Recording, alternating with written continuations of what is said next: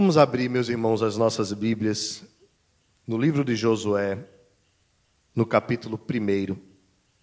E a partir de hoje nós estamos iniciando uma série de exposições no livro de Josué e quero já desafiar você a fazer a leitura na sua casa de todo o livro de Josué.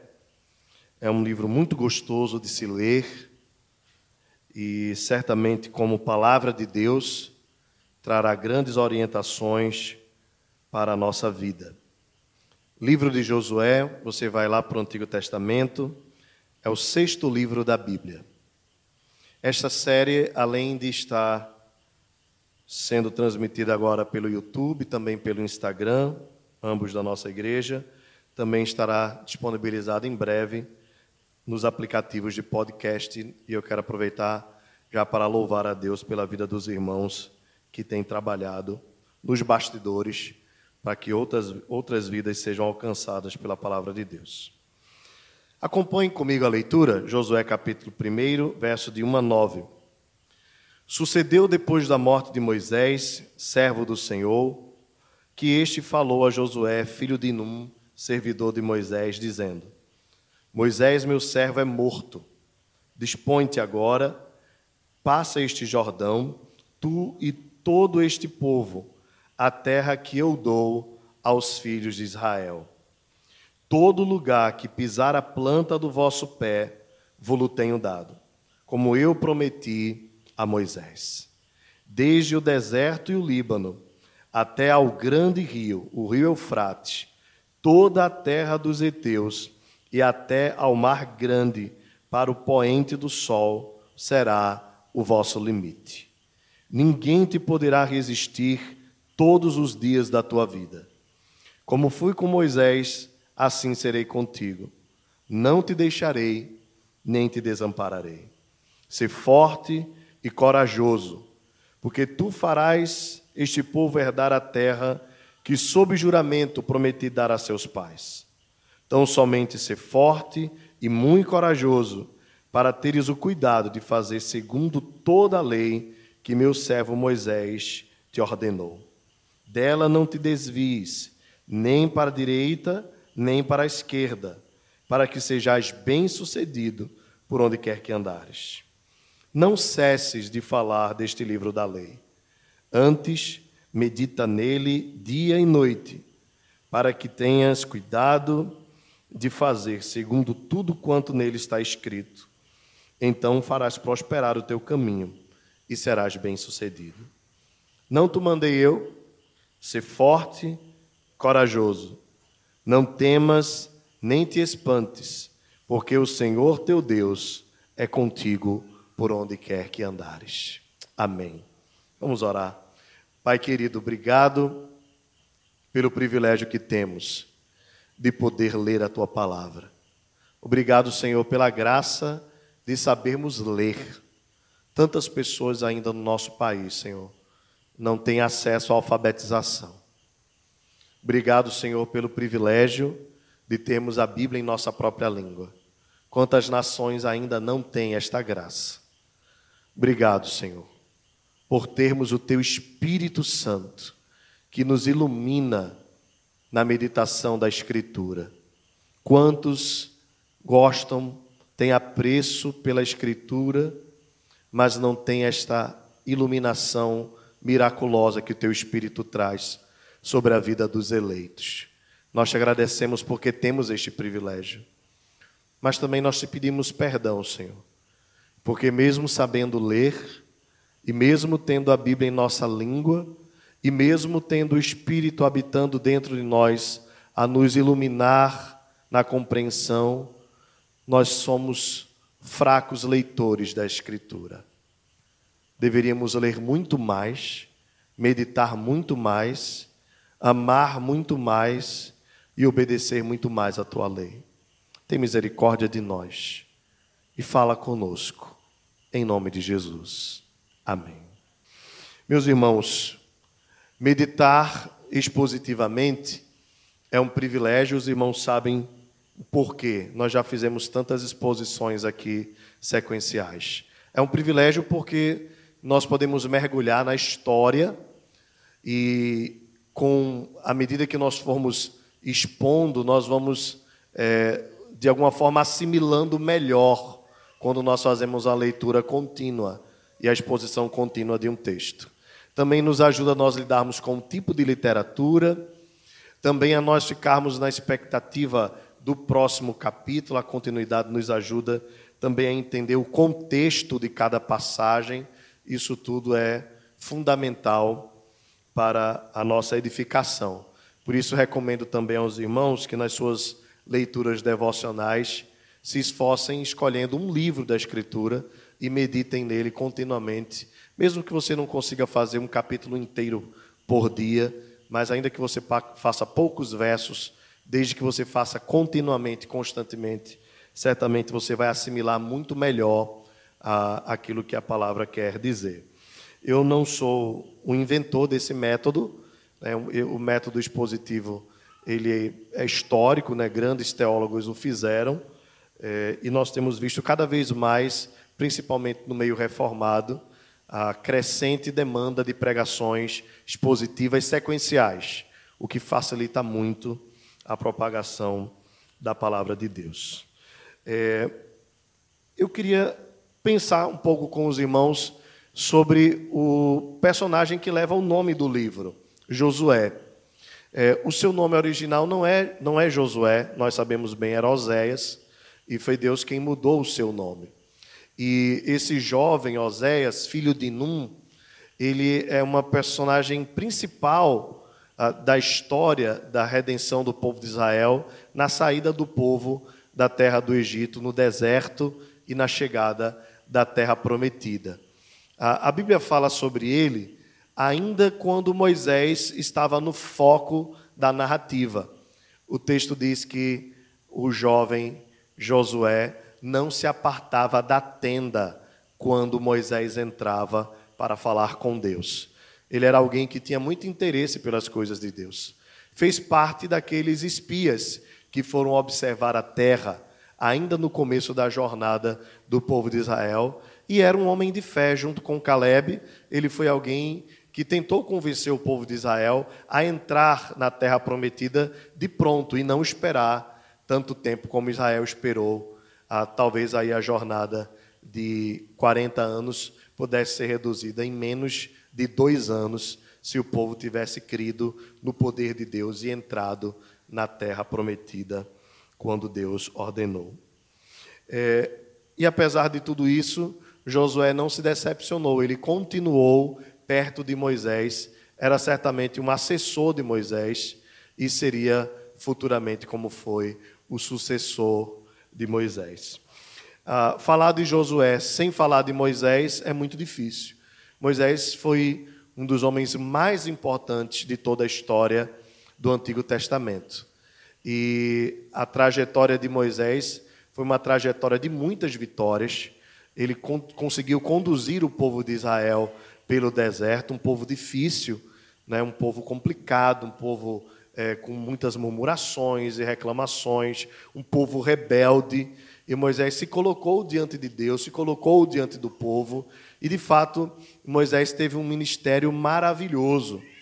Porém, Deus não permitiu que Moisés entrasse na terra, o levou ao Monte Nebo e ali Moisés foi morto e o corpo de Moisés foi escondido. Ah, o livro de Deuteronômio, que antecede o texto que nós estamos lendo, de Josué, ah, ele não é uma, uma narrativa comum, é uma, uma narrativa de repetição, como o próprio termo Deuteronômio quer dizer, é, e lembra um pouco do, que aconteceu com o povo para que a nova geração que ia entrar na terra prometida não cometesse os mesmos erros. É, a, a geração que ia entrar, exceto Josué e Caleb, era uma geração toda nova. Por isso era importante que os filhos de Israel soubessem o que aconteceu e por que os seus pais não herdaram ou não entraram na terra que Deus havia prometido a Abraão e que por meio de Moisés havia também revelado. Desta forma, então, o livro de Josué começa com uma narrativa ou uma, uma apresentação de um tema que é um tanto um tanto quanto trágico. Porque, observe o verso 1, o texto já começa dizendo assim: sucedeu depois da morte de Moisés. Vejam, irmãos, a expectativa do povo de Israel estava muito focada em Moisés. É claro que era Deus quem tinha feito todas as coisas, mas o povo sabia do amor que Deus tinha para com Moisés e do, de como Deus tinha se revelado para Moisés o tempo todo. Então, o que nós vemos aqui no início da narrativa já é, já é um ponto que traz uma aplicação para nós tremenda. É que Deus é o Senhor da história, mesmo quando a história parece não ser tão boa, mesmo quando as coisas parecem obscuras. Não era fácil para Israel perder o seu líder, o seu principal líder, com quem eles caminharam 40 anos no deserto. Certamente os filhos de Israel tinham ouvido muitas histórias a respeito de Moisés. E tinham visto muitas coisas que Deus tinha feito por meio de Moisés. E todo o lamento do povo de Israel por causa de Moisés. E agora a narrativa se inicia dizendo: depois da morte de Moisés.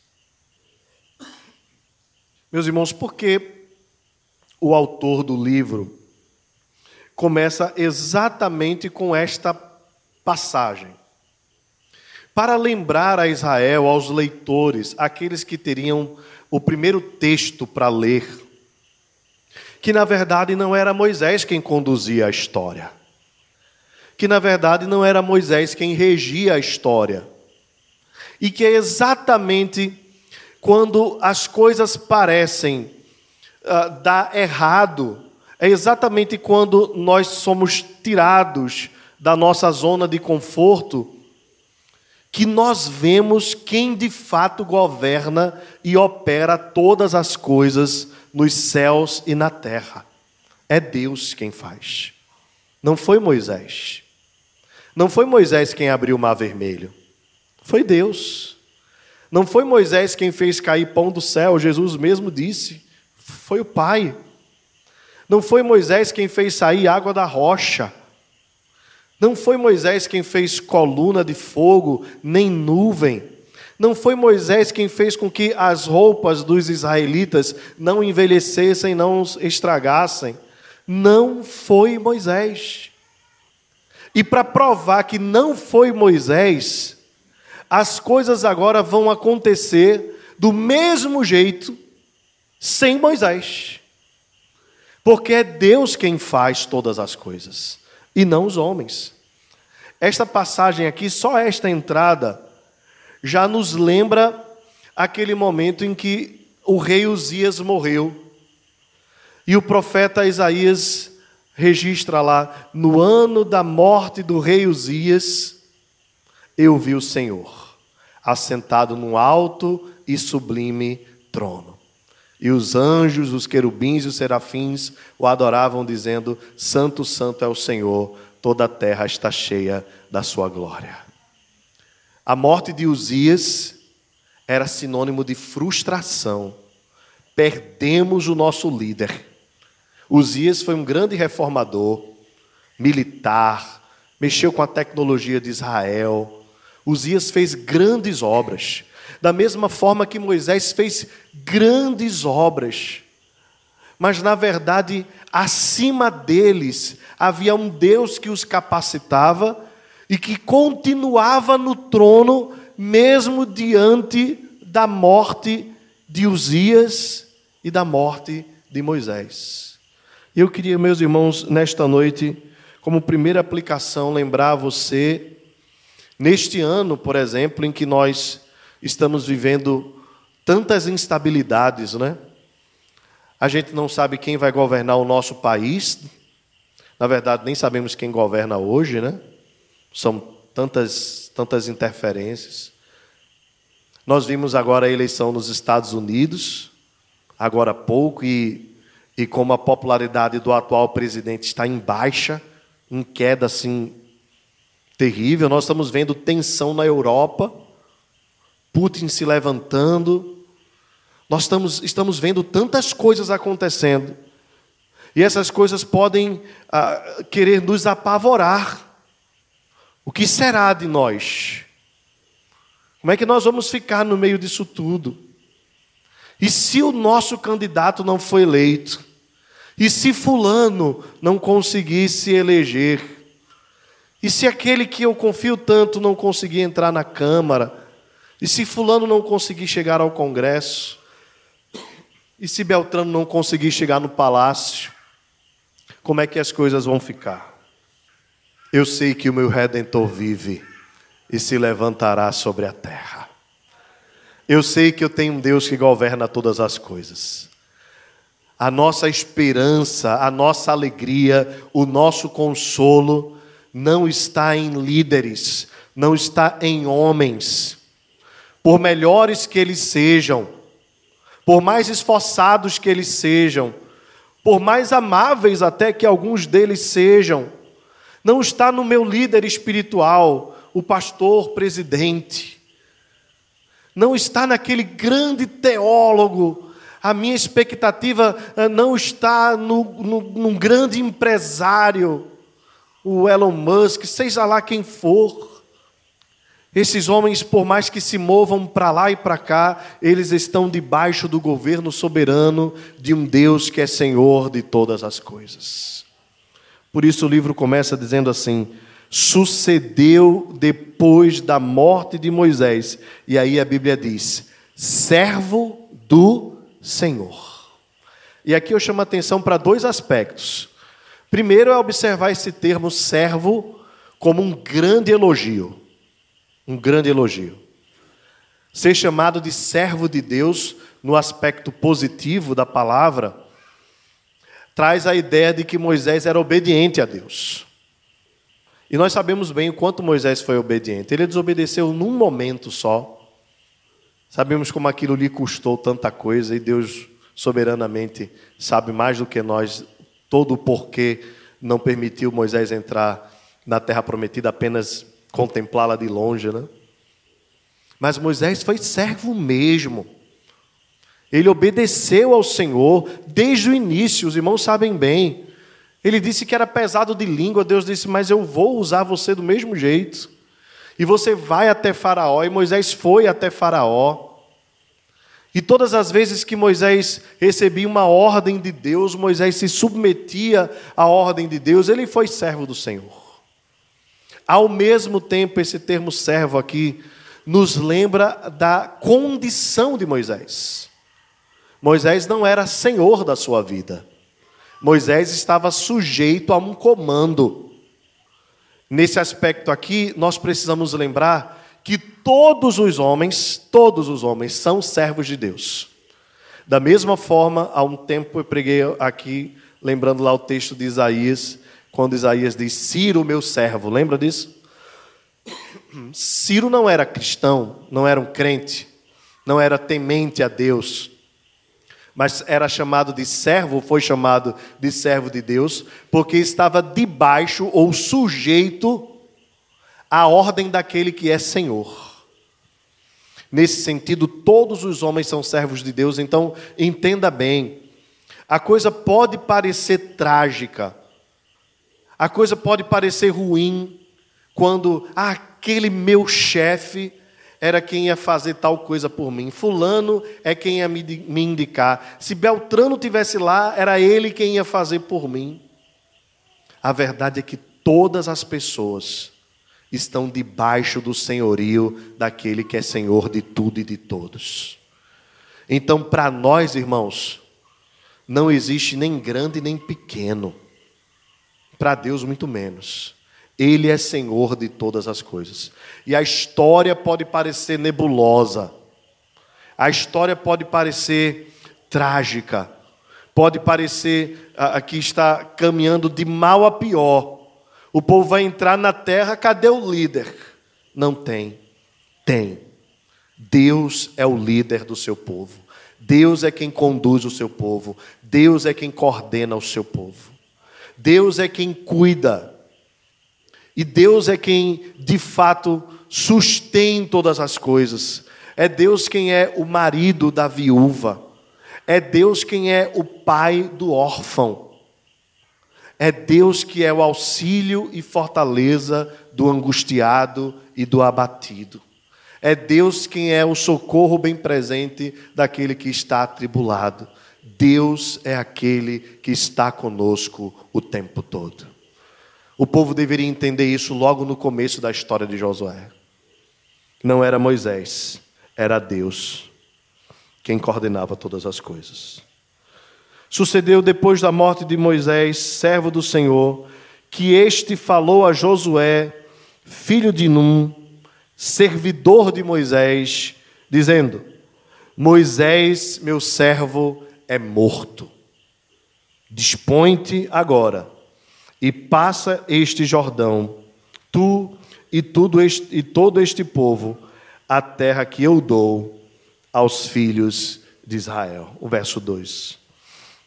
Meus irmãos, Deus é muito claro em dizer para Josué: Moisés morreu, agora você vai se dispor para passar o Jordão. Aqui há uma alusão interessante, irmãos, porque Moisés era um representante da lei, né? E alguns comentaristas eh, gostam de observar essa passagem na seguinte expectativa: a lei foi incapaz de chegar à terra prometida. Da mesma forma, a obediência à lei é incapaz de nos levar ao céu. Não porque a lei não seja perfeita, mas porque nós não somos capazes de cumprir a lei. Assim como Moisés não conseguiu ser perfeito e pecou contra o Senhor e não entrou na terra prometida, certamente isto é um símbolo, um sinal para nós. De que nós, por mais que nos esforcemos, não devemos confiar a nossa salvação, a nossa obediência às Escrituras mas a obediência daquele que é Josué. É Josué quem leva o povo. E os irmãos sabem bem que o nome Josué é a mesma derivação para o nome de alguém muito importante, chamado Jesus. Jesus é quem nos leva à terra prometida. Jesus é quem nos leva à presença de Deus.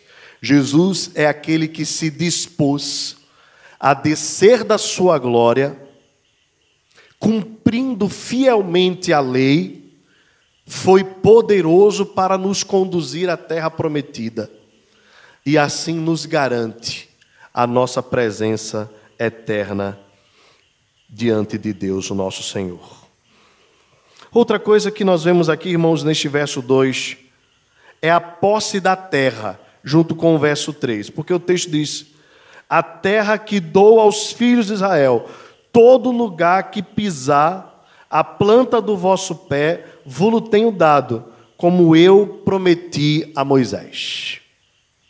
Desde o deserto e o Líbano, até o grande rio, o rio Eufrates, toda a terra dos heteus até o mar grande, para o poente do sol, será o vosso limite. Agora, observe que a, a, a, narrativa aqui parece contraditória, porque Deus diz assim: Eu te dou, mas a terra é dos heteus. E depois nós vamos ver os jebuseus, não é? Enfim, os outros povos, os amorreus, os, os outros povos que estavam ali ao redor. E Deus diz assim: Eu te dou.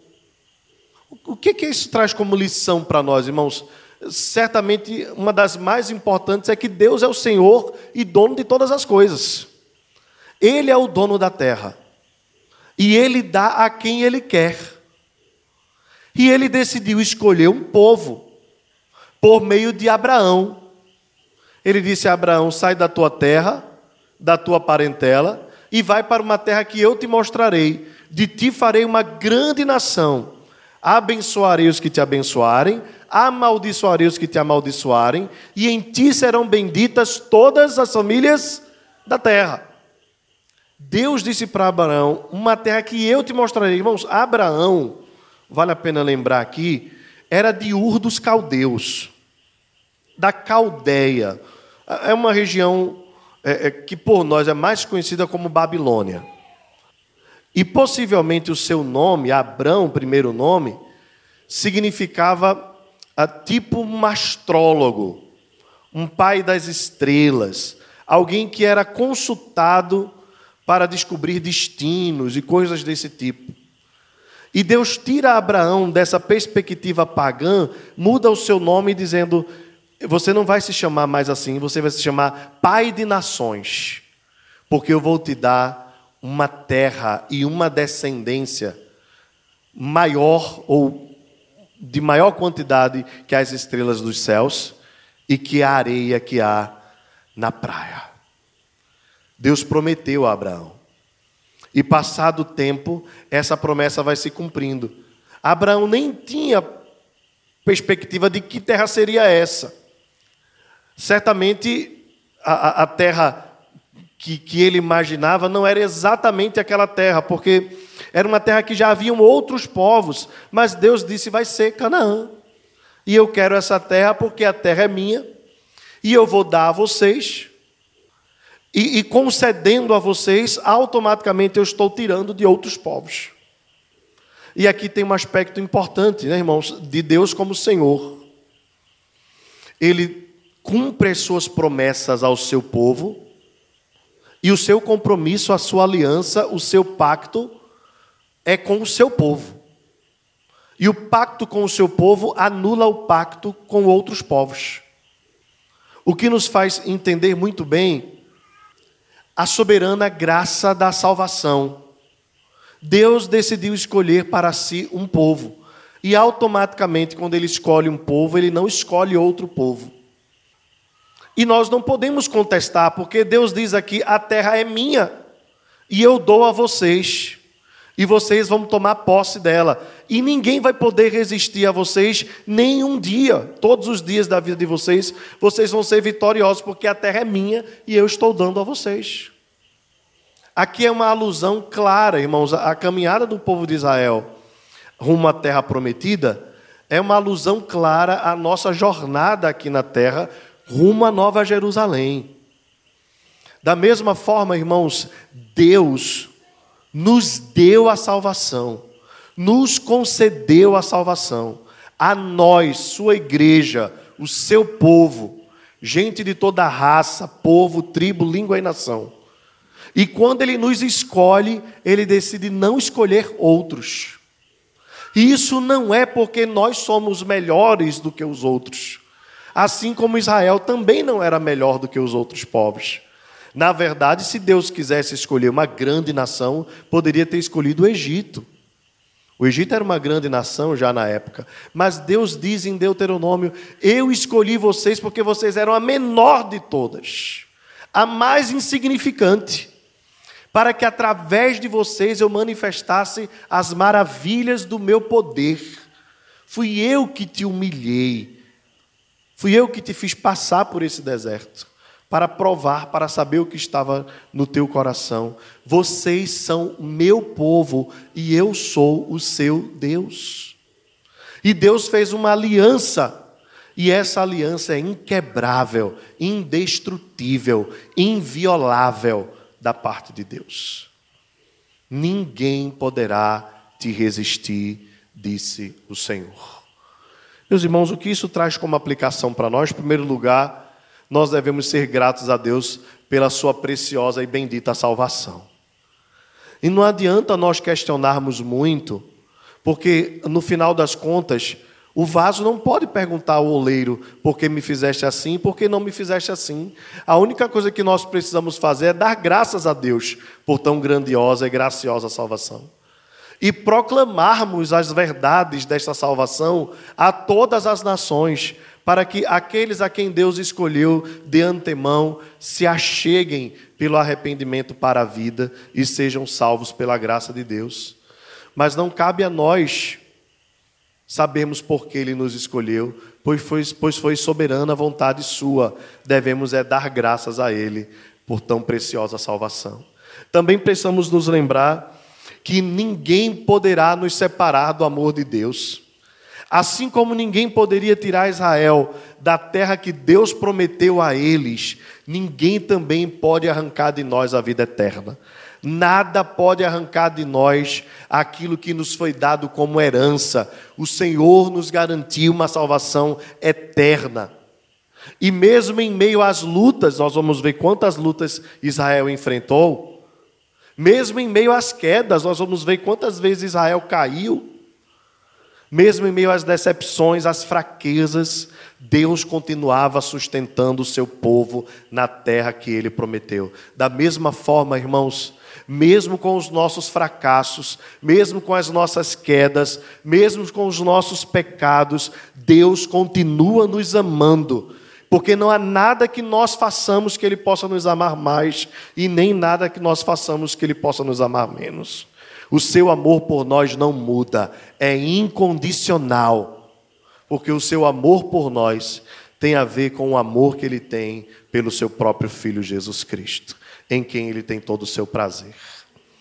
Nós temos essa garantia, irmãos, de que ainda que sejamos fracos, nós temos um Deus forte, que sustenta as nossas vidas. Muitas vezes nós não estamos muito animados, esta é uma verdade até mesmo na nossa relação com Deus. Está fraca, meio acabrunhada, né? Às vezes a gente precisa estar mais perto do Senhor, estar mais coração mais aquecido. Sabe, mesmo nos dias que você não está muito atento a Deus, ele continua atento a você. Veja que graça. Mesmo quando você está disperso do Senhor, os olhos dele estão constantemente olhando para você. Mesmo quando você está distraído, Deus não dorme um segundo sequer. E ainda que os inimigos ao redor queiram te destruir, ninguém vai poder te resistir, não é pela tua força. Satanás não destrói a sua vida, não é porque você tem boas estratégias. É porque é a boa mão do Senhor quem te protege e te livra de todo mal. Lembra que Deus, que Satanás, melhor dizendo, tentou os apóstolos e, e Pedro disse que nunca ia abandonar o Senhor. E Jesus disse: Pedro, Satanás pediu permissão para peneirar vocês como quem peneira o trigo, mas eu estou intercedendo por você. Meus irmãos, é a intercessão constante de Jesus que nos mantém de pé. Não são as nossas estratégias, não são os nossos jargões, está amarrado, está repreendido, é, sai para lá Satanás. Não é nada disso que afasta o diabo de atacar as nossas vidas. É o sangue de Cristo que foi derramado por nós. É a garantia de que ninguém pode destruir a nossa alma. De que, ainda que nós sejamos perseguidos, ainda que nós sejamos injuriados, ainda que nós sejamos maltratados, ainda que soframos tribulação, que um exército se acampe contra nós, que estoure contra nós a guerra, o Senhor dos exércitos está conosco, Deus de Jacó é o nosso refúgio.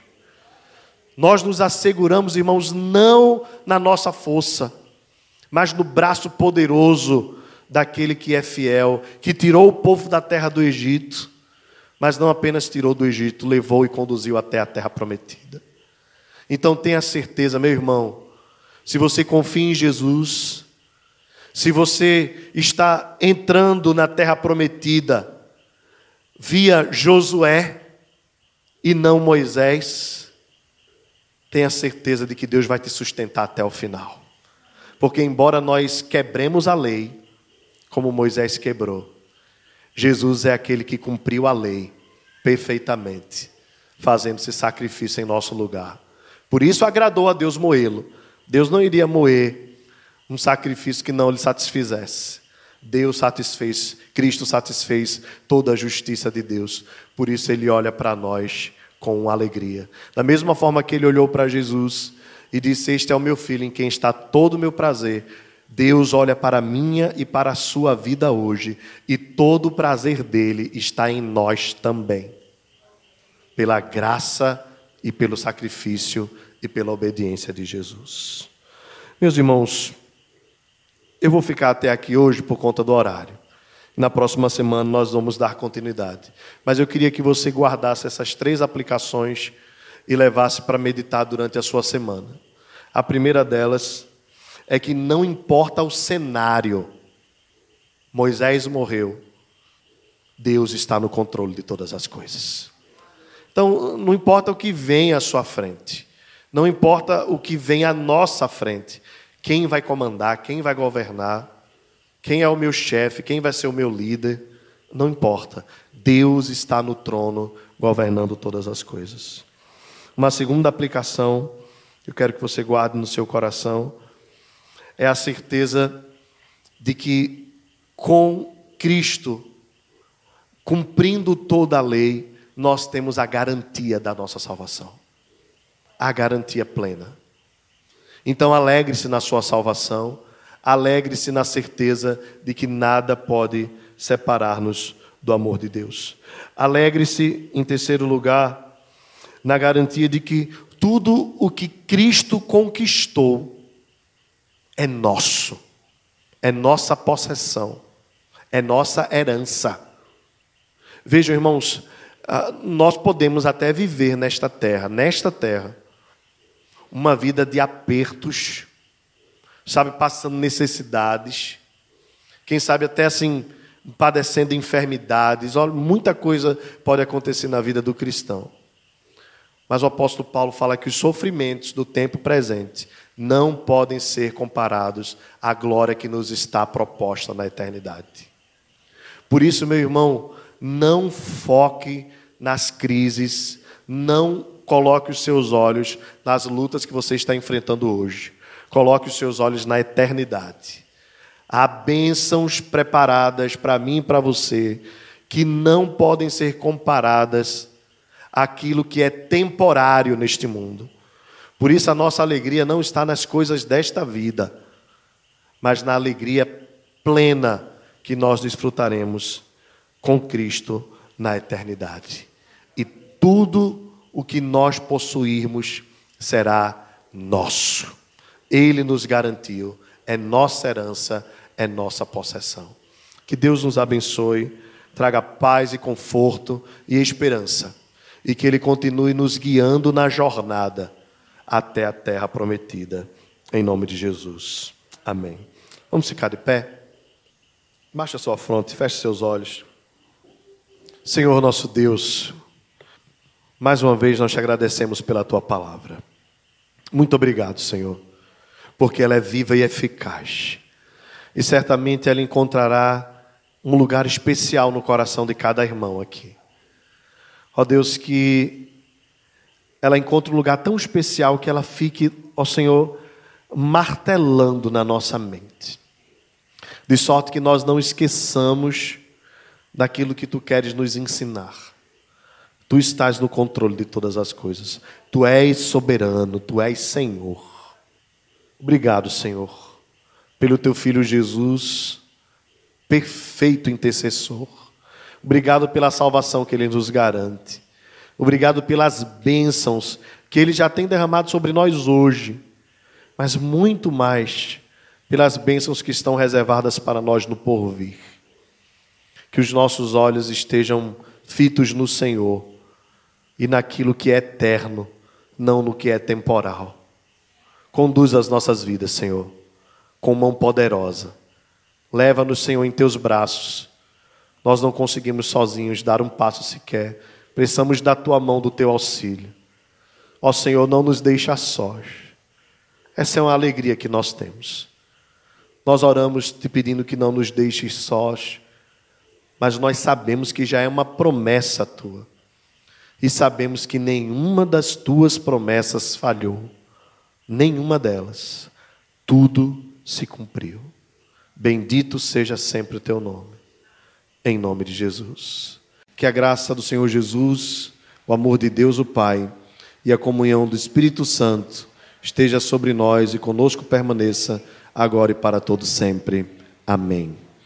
Que Deus abençoe a todos, abençoe aqueles que nos acompanham também pela internet.